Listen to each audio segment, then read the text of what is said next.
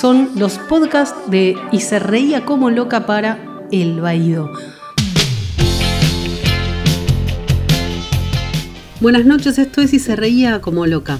Hoy vamos a hablar de una cantante, una que hace muchos años ya irrumpió en las radios con su voz.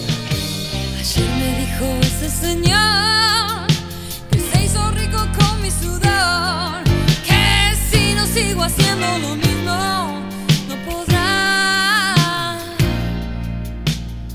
Una voz diferente a las mujeres que cantaban por aquellas épocas. Ella era Claudia Puyó y nos mostraba su potencia y su dulzura en aquel disco del oeste. Tuve la suerte de ir a verla mucho en vivo, no en esos primeros 80, eh, sino en su segunda vuelta a nuestros escenarios a principios de la década del 90 con su segundo disco Cuando te vi partir. Pues los años nos fueron cruzando por FM La Tribu y nos tenemos un cariño enorme. Pude entonces, en estos tiempos difíciles donde tocar y armar el día a día con sus padres grandes es tan complejo, pude, decía, pedirle hacer este recorrido por su vida musical y así arranca ella, con sus inicios y sus viejos, la gran Claudia Puyó. Yo empecé escuchando música con mi viejo. En realidad mi papá escuchaba música clásica y yo entraba porque me gustaba lo que estaba escuchando y preguntaba, y le preguntaba qué era, qué cosas eran lo que estaba escuchando. Y bueno, y de esa manera escuché Borjak, Beethoven, Mozart, todo lo que existe en la tierra, Schumann, Schubert, Wagner. Y bueno, cantaba arriba del oratorio de Pascua de Bach. Y después jugaba a que a adivinar que era mi viejo, me hacía, ponía una música y me decía quién es. Entonces yo adivinaba si era Beethoven o Mozart o quien fuere. Y la verdad que la pegaba bastante para lo chiquita que era. Pero a los ocho llegó mi primer disco de los Beatles y de varios músicos más, Creedence, a los 10 Frank Zappa, qué sé yo. Entonces ahí ya mi vida se fue para otro lado, también un poco por porque me llamó muchísimo la atención y también paralelamente estaba la música argentina, almendra, yo era una niña. Ya a los 12 años vi Pescado Rabioso en el club del barrio, porque cuando yo era chica existían. Los shows se hacían en los carnavales, en los clubes de los barrios. Así que yo ya a los 12 años tenía un grupo que se llamaba Ana Gris con Aníbal Forcada. Y ahí fue como empecé a hacer música, muy chiquita. Mi vieja escuchaba tango, escucha, y ella me, y venía una revista llamada TV Guía y aparecían tangos y yo le decía a mi mamá, ¿me los cantás? Y así aprendí también tangos arrabaleros, que son los que más me gustan, y sépalo y esas cosas. Y bueno, un poco de tango con mi mamá, mucha música clásica con mi papá, y mucho rock and roll apareció enseguida, porque yo tengo una hermana más grande, cuatro años, entonces empezaron a llegar discos muy pronto a mi casa y yo, mi hermana iba a bailar al club y yo me iba a mirar los conciertos que daban. O sea que un día vi aquel y Pescado y otro día vi La Pesada del Rock y Papos Blues y así sucesivamente. Sui Generis cuando tocaba a Charlie el piano de costadito y, y Nito tocaba la flauta y la guitarrita. Eran dos y no los conocía a nadie. Yo era una criatura, ¿viste? Así que fue muy maravillosa toda esa parte.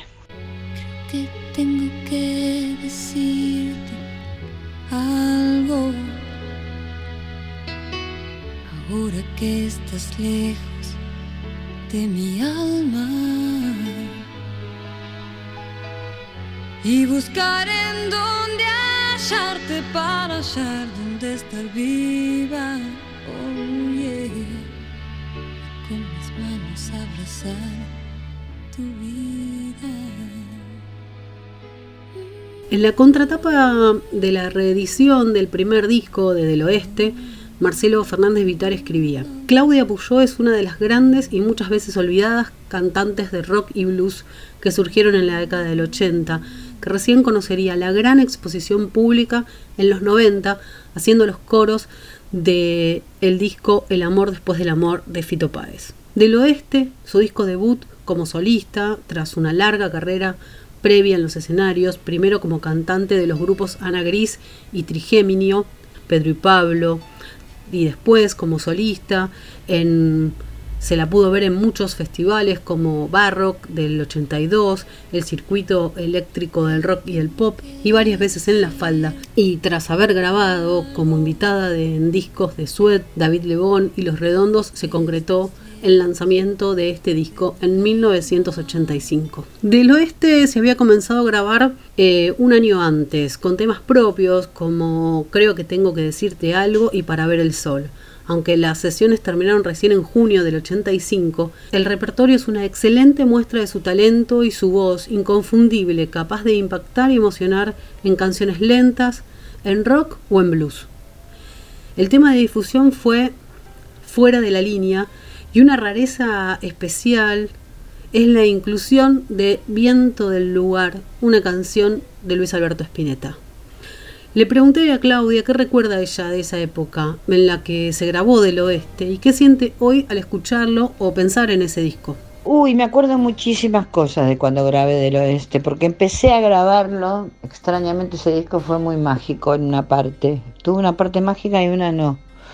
Pero la parte mágica fue que el día de mi cumpleaños, un 7 de junio de 1984, yo empecé a hacer, grabé mis dos primeros temas de Del Oeste, que son Creo que tengo que decirte algo y Para ver el sol, que los dos lo toca la, eh, la camerata Bariloche, que yo quería cuerdas y, y en ese momento tenía un productor llamado Daniel Freiber, que era un amor, hablo de musical, productor musical que yo logré que estuviera él y él fue el que me dejó, gracias a él pude poner, porque López no quería, que era mi productor, Oscar López, no quería que pusiera nada de mi música, ni siquiera la había escuchado, pero no quería ni escucharlo, no le interesaba. y mm, entonces él fue el que me, me ayudó a poder grabar cuatro canciones mías en ese disco solamente. Entonces empezó el día de mi cumpleaños, fue muy loco. El 7 de junio de 1984 empecé a grabar la primera canción que grabé en mi vida para Desde el Oeste. Se grabaron esos dos temas en el 84, se quedó colgado el disco hasta el 85 que grabé todo lo que falta en Music Hall, porque eso fue, era en Moebio. Y en Music Hall grabé lo que quedaba, todo lo que faltaba del disco. Me regaló un tema Luis Alberto Spinetta, que fue una de las cosas más hermosas que me pasaron en la vida, que es Viento del Lugar.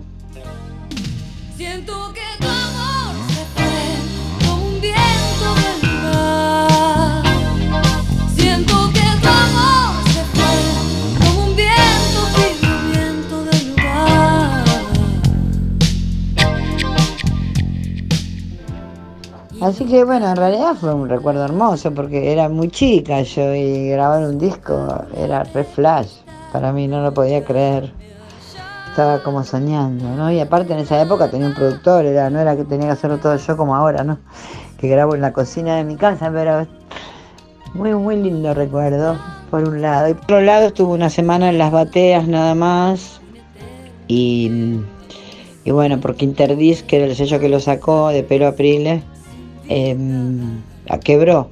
Y entonces duró una semana en las disquerías.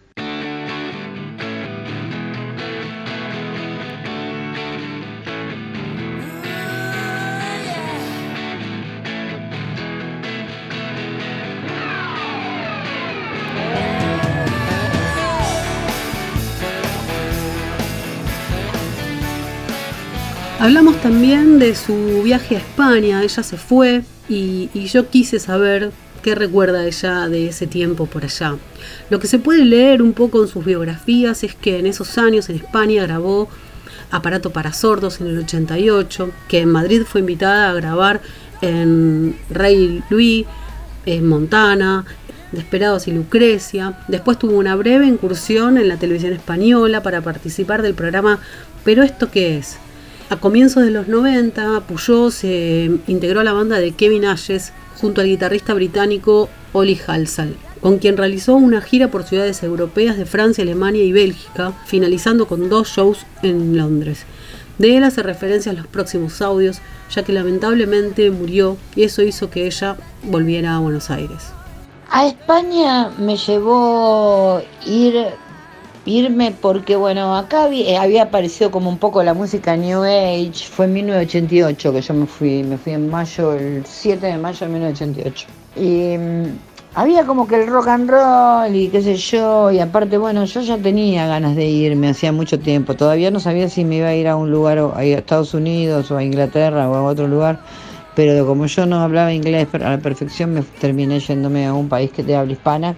Fui a Madrid además, que tenía amigos tenía conocidos y gente, poca, pero tenía alguna gente viviendo ahí. Y bueno, de ahí armé los románticos de Artane con Betere, que era el bajista de, los Dulces 16.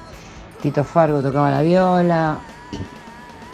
Angie, que fue, fue baterista de Luz Casal, de un montón de cantantes y músicos de estopa de España, que era, es andaluz, es un gran baterista, que era el único músico que no era argentino y armamos los románticos de Artane.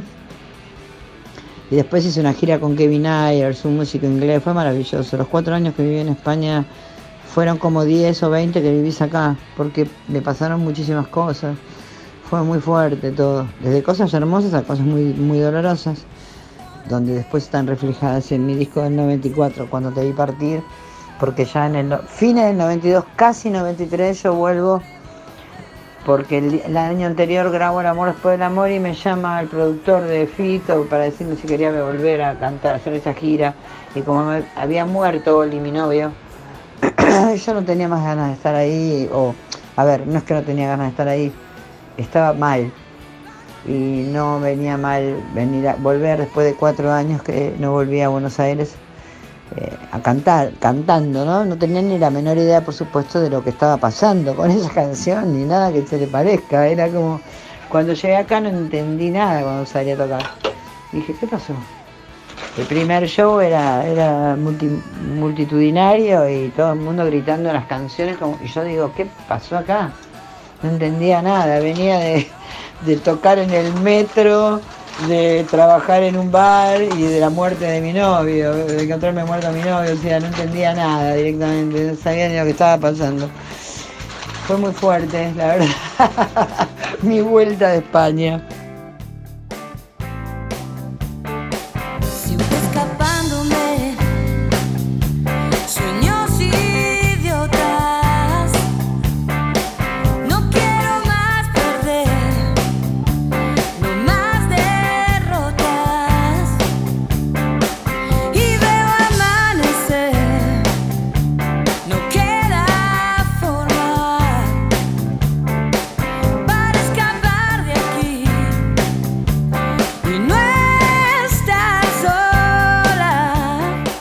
Con la salida y la grabación de su segundo disco Cuando te vi partir, que marcó, decíamos, su vuelta a Buenos Aires, junto con la gira de la Rueda Mágica Tour de Fito Páez, eh, le pedimos a Claudia que nos hable un poco de este disco en particular, un disco muy fuerte, con una historia, como decíamos, con mucho dolor, muy potente y crudo. Le preguntábamos a Claudia entonces que nos cuente qué significa ese disco para ella en el día de hoy o qué recuerda, cuáles son sus sensaciones al hablar de cuando te vi partir.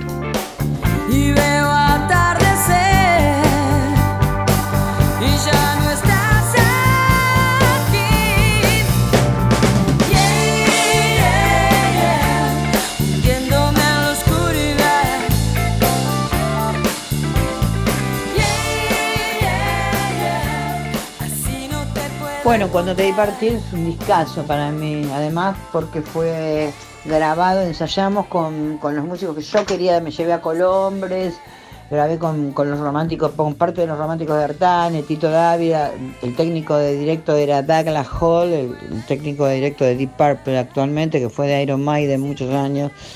O sea que la- lo grabé en un lugar divino, es decir, fue todo maravilloso. Y además, bueno, fue muy bueno porque yo en la rueda mágica, esa, esa gira que duró tanto tiempo, me llevaba un pianito que tengo un PCS 51 abajo del brazo y armaba las canciones. Cuando te vi partir, la armé con el PCS.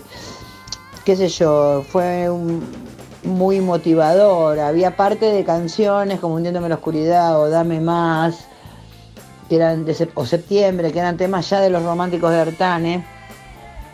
Pero después son todas composiciones que hice después.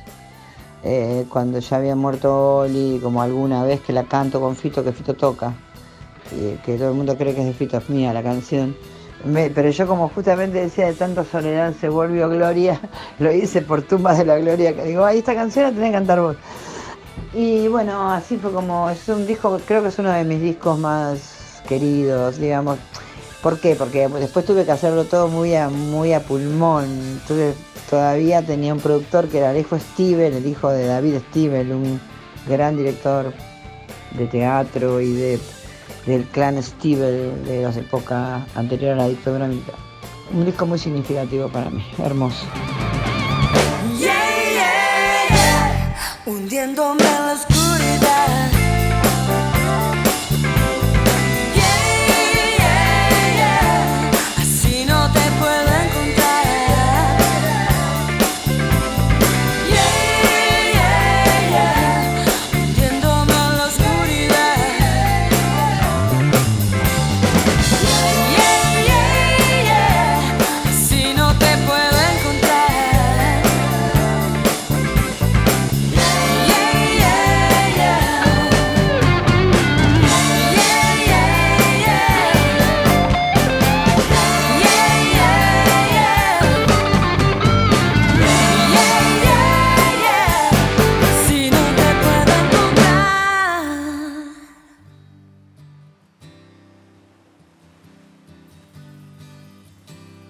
Después de la grabación de ese disco y de esa gira con Fito Páez, eh, participó de muchísimos discos. Fue invitada, por ejemplo, en Sol en 5 de Fabiana Cantilo.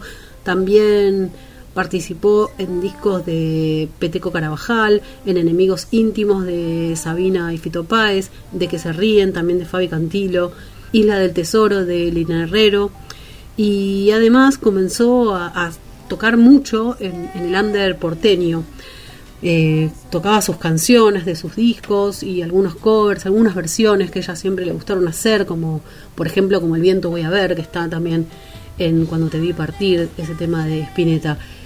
Estuvo tocando en vivo con bandas que, que iba armando en el momento, algunas más fijas, otras menos fijas. El que siempre estuvo eh, con ella tocando fue Dardo Pilo Ruiz Díaz. Eh, también estuvo mucho tiempo tocando con ella Facundo López Burgos, El Negro Colombres, Guille Arrón, Beto Fernández, Ariel Leira y un montón de músicos más que iban, ya decía, rotando en las distintas formaciones que tenía Claudia para tocar en vivo. En el 99 volvió a armar eh, Ana Gris con Claudio Triputi y Aníbal Forcada. Eh, realizaron algunos shows en Buenos Aires con esa formación y ese mismo año comenzó la grabación de los demos para un disco que yo amo y que me gusta muchísimo, que es La Razón y la Tempestad. Con El Negro Colombres, Guillerrón, Green Guerrera, Dardo, Pilo Ruiz Díaz, en el estudio Circo Beat de Fito Páez. Durante los primeros años del 2000 mm, tocó mucho en el under porteño junto a Facundo López Burgos y Dardo, eh, Pilo Ruiz Díaz, además de cantar con Fito en el Gran Rex como parte de la presentación del disco Abre. En el 2001 y 2002 trabajó en, ese disco, en La Razón y la Tempestad, compuso temas con, con Facundo López Burgos y Ariel Leira. En ese disco participaron, por ejemplo, Fito Páez, Mariana Baraj, Tito Lo Sabio, El Chango Farías Gómez y Guillerrón, por ejemplo.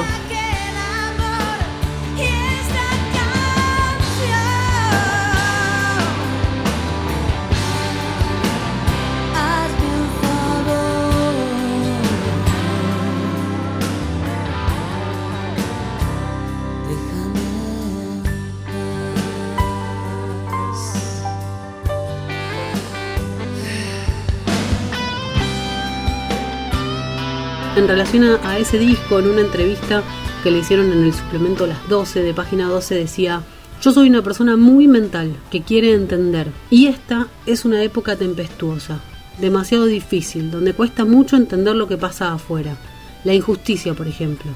Pero es cierto que este disco puede interpretarse también como mis tempestades internas y mi intento de entenderlas. Las preguntas uno se las hace hacia adentro y hacia afuera, y lo que me cuesta entender, dice Claudia Puyó, de mí, es este vivir todo el tiempo entre el cielo y el infierno. porque yo no sé por qué vivo así, si es porque la vida me trae las situaciones o porque yo tengo una forma de pensamiento que he repetido y que me lleva a esto. Siento que el sentido de la vida tiene que ver con luchar y resistir determinadas cosas que se te aparecen adelante, maravillosas o terribles.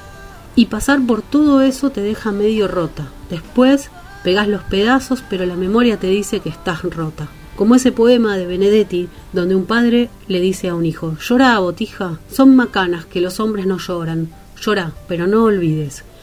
No olvidar, porque olvidar sería perder la batalla. Contaba en aquellas épocas de la razón y la tempestad, en el año 2002, Claudia Puyó para el suplemento Las 12 de página 12.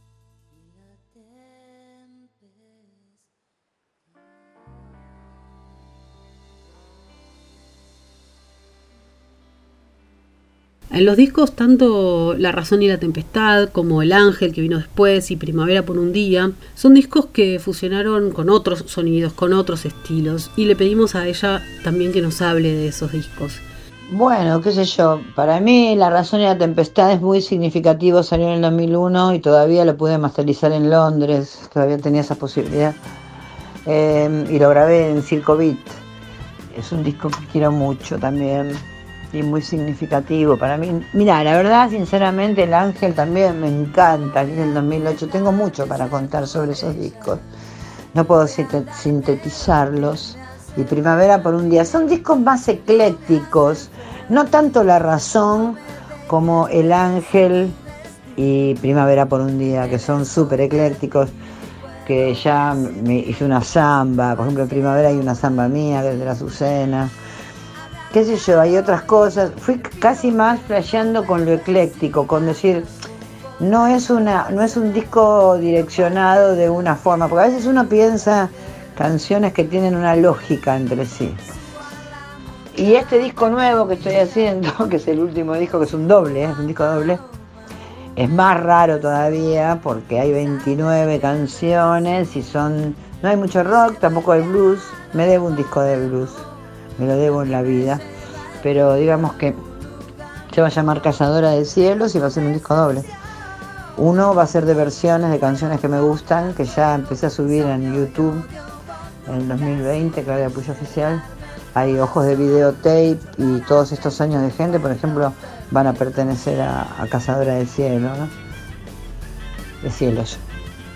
Y, mm, y bueno, ya lo terminé de mezclar. Así que ahora tengo que masterizarlo y, bueno, y ver si lo subo a las plataformas porque el formato físico casi no existe. Pero bueno, los discos todos significan mucho para mí porque todos tienen que ver con algo que me pasó. Son muy profundos. Yo paso por ahí, ¿viste? Por, por ese lugar. No, no, no paso por loco. Porque si le gusta, no hago canciones para, para cantar en las canchas de fútbol, básicamente.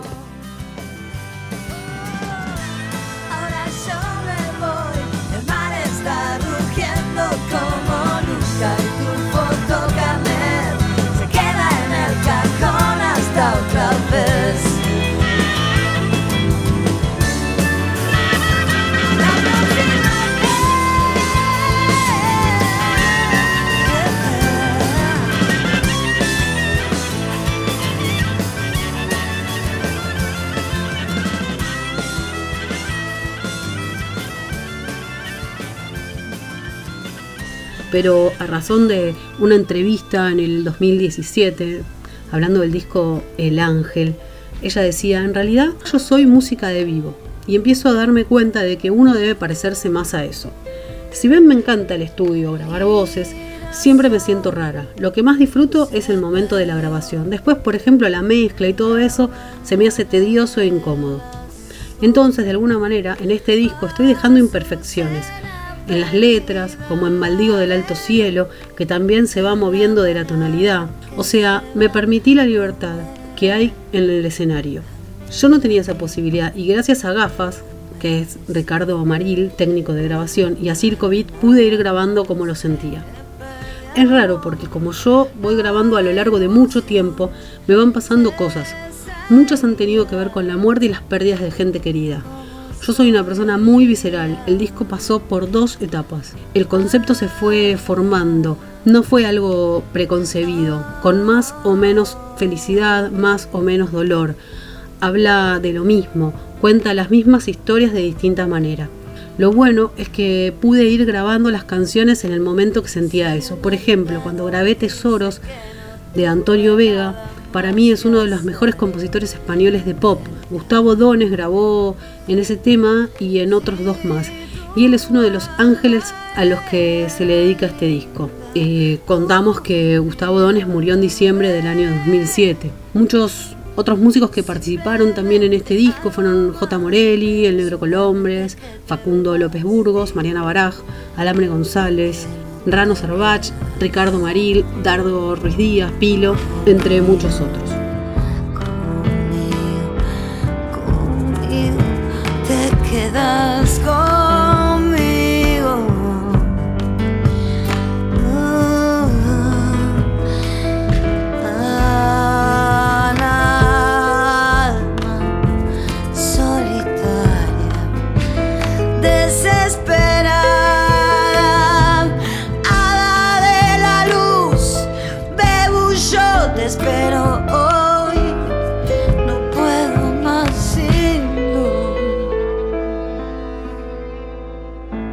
Ya dejando a un lado los discos y sabiendo esto que ella cuenta, que es que se viene un disco nuevo, yo le pregunto sobre algo que yo recuerdo de la época que tal vez teníamos más contacto en FM La Tribu, eh, cuando yo formaba parte de las producciones eh, de la tarde, de la radio, eh, principio de los 2000 eh, o mediados de los 2000. eh, yo le decía a Claudia que recuerdo que durante esos tiempos hacía muchos eventos solidarios para personas que vivían con VIH. Y le pregunté si es una causa que a ella la sigue convocando. Y me cuenta esto que realmente es muy interesante. Sí, el HIV es una causa que siempre me va a seguir convocando porque, bueno, en un momento determinado era mucho más importante porque había muchísima menos información. Yo trabajé ayudando, soy la madrina de un lugar que se llama Casa Manu. Mucho amor nos une, que era Manu era un nene que tenía HIV y Silvia. eh, yo hice una, viste la canción en La Feliz que está en La Razón y la Tempestad, se las di a ellos. Y después fuimos a Badía por un ladrillo para Manu, porque ellos vivían, tenían niños HIV en su casa, pero tenían ponerle a 12 en un departamentito re chiquitito, niños, bebés, desde bebés a niños que encontraban, hermanitos que encontraban tirados en la calle, los tres con HIV y sin padres, por ejemplo. ¿no? Entonces sí, sí, la verdad que es una causa que siempre me interesó y que me va a seguir interesando. Tuve muchos amigos, perdí muchos amigos del HIV. Y bueno, y, me parece, lo grave del HIV no es la enfermedad, porque ahora hay 20.000 cócteles y es como si tuvieras otra otro tipo de enfermedad. No se trata, pero había mucha discriminación, mucho prejuicio, muchas cosas cuando justamente hay que ayudar a la gente que tiene una, una enfermedad y más en esa época que había menos cosas. Por ejemplo, cuando yo fui a la casa Manu por primera vez y me, terminé siendo madrina de la casa con Gabriela Piovano, que es una médica del Muñiz, en ese momento eh, somos muy amigas, ella me contó y así fue como aparecí, Silvia se llama la que puso a casa Manu, ella adoptó un nene de 8 años HIV, perdón, adoptó un nene y murió a los 8 años y en vez de deprimirse hizo Casa Manu para chicos portadores que pueden tener madrinas, padrinos, pueden ser adoptados o pueden vivir ahí en un lugar hermoso. Y yo fui a Badía, me acuerdo con Andrea Álvarez y Melina Pacios, que son dos amigas de la música, y, mm, cantamos la canción El La de La Razón, que es el himno de la casa, Manu. Terminó siendo el himno de la casa y, y para conseguir un ladrillo para Manu, porque habían conseguido una tierra, pero no, había- no, no tenían cómo construir. Y así fue como ahora existe un, un lugar donde los niños portadores de HIV pueden vivir, ¿viste? Eh, queda en Monte Grande. Casa Manu, entran, mucho amor nos une. Y ahí eh, saben un poco. Eh, sí, los niños me interesaban mucho porque además eh, no había medicación pediátrica, entonces tenían que molerles a los bebés, le tenían que moler las pastillas de antirretrovirales y ponérselas en la leche, era toda una cosa que decía, ¿cómo puede ser que no, que no haya medicación pediátrica. En ese momento no la había. Ahora yo supongo que debe haberla, no lo sé. Ahora estoy un poco desvinculada, digamos, porque bueno, este virus ya nos está, nos está achicharrando el cerebro.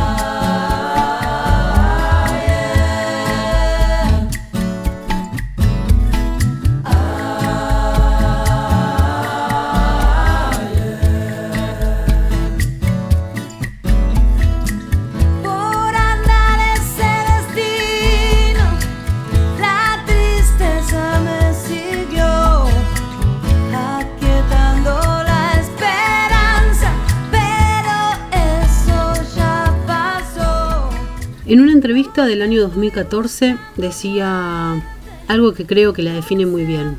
Trato de vivir día a día, de sobrevivir. Ya no soy una niña y sé que el tiempo pasó, pero estoy acá. Sigo haciendo música con el mismo amor de siempre. Sé que no trancé.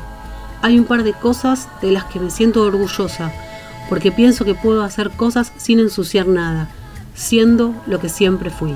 Esa es Claudia Puyó, esta fue Claudia Puyó, la celebramos, eh, justo ayer fue su cumpleaños y va a estar tocando en vivo, eh, obviamente en esos vivos que se hacen ahora eh, por internet.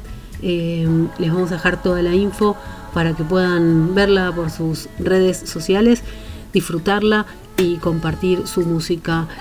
Gracias y nos vemos pronto.